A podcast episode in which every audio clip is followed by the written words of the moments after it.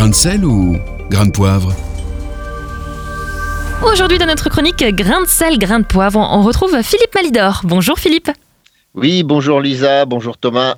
Alors Philippe, vous n'êtes guère enthousiasmé par les nouvelles mesures anti-Covid prises par le gouvernement français. Non, et les échos que j'ai eus des pays voisins ne valent pas beaucoup mieux. Et pourtant, il faut bien faire quelque chose.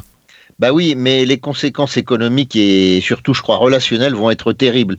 Et puis, à quoi ça rime de fermer les bars et de condamner les restaurants le soir et les cinémas aussi, alors que les gens vont devoir s'agglutiner encore plus dans les transports en commun pour être vite rentrés du boulot avant 21h. Bon, il paraît que ça évolue.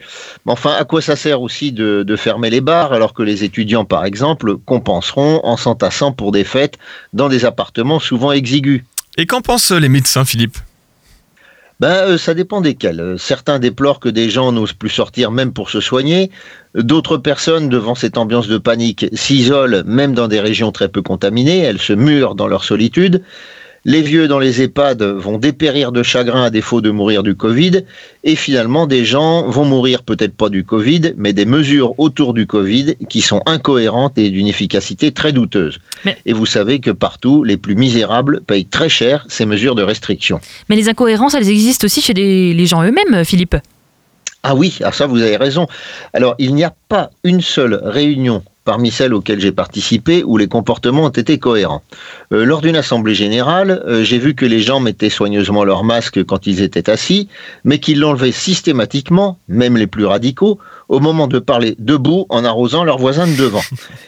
Eh oui, et quand les réunions sont finies, on enlève les masques avant qu'on se soit éloignés les uns des autres. Mhm. Et quand ces rencontres sont suivies d'un petit moment convivial, on enlève le masque pour boire un coup ou manger le gâteau, parce qu'avec une paille, c'est pas pratique. et euh, on ne s'éloigne même pas des voisins. Après s'être farci un masque pendant deux heures, ce qui ruine instantanément ces deux heures d'effort. Alors, si on prend du recul, que peut-on dire? Eh bien, d'abord, il faut rappeler que le taux de létalité du Covid reste très bas et que la moyenne d'âge des décès est de 81 ans. Cela devrait nous inciter à prendre des précautions, oui, mais sans panique. C'est hélas typique de nos sociétés qui n'ont qu'un vernis religieux.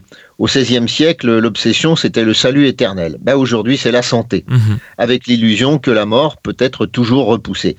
Alors, je précise que je ne tiens pas plus que vous à passer immédiatement dans l'autre monde, Hmm. mais ça finira par m'arriver et je souhaite que ça m'arrive avant vous qui êtes plus jeune que moi. Mais bon, le Covid n'est pas la peste, qui avait un taux de létalité proche de 100%, et cela dans toutes les couches de la population. Mhm. Ah, Vous Mhm. imaginez ce que ça donnerait Alors un peu de bon sens, un peu de prudence, un peu de cohérence, et on devrait s'en sortir, certes pas avec zéro mort. Disons que je ne souscris ni aux fanfaronnades d'outre-Atlantique, ni aux restrictions abusives et largement absurdes qui ont cours chez nous. Merci beaucoup Philippe Malidor. Réécoutez, partagez. Tous vos replays sont sur farfm.com.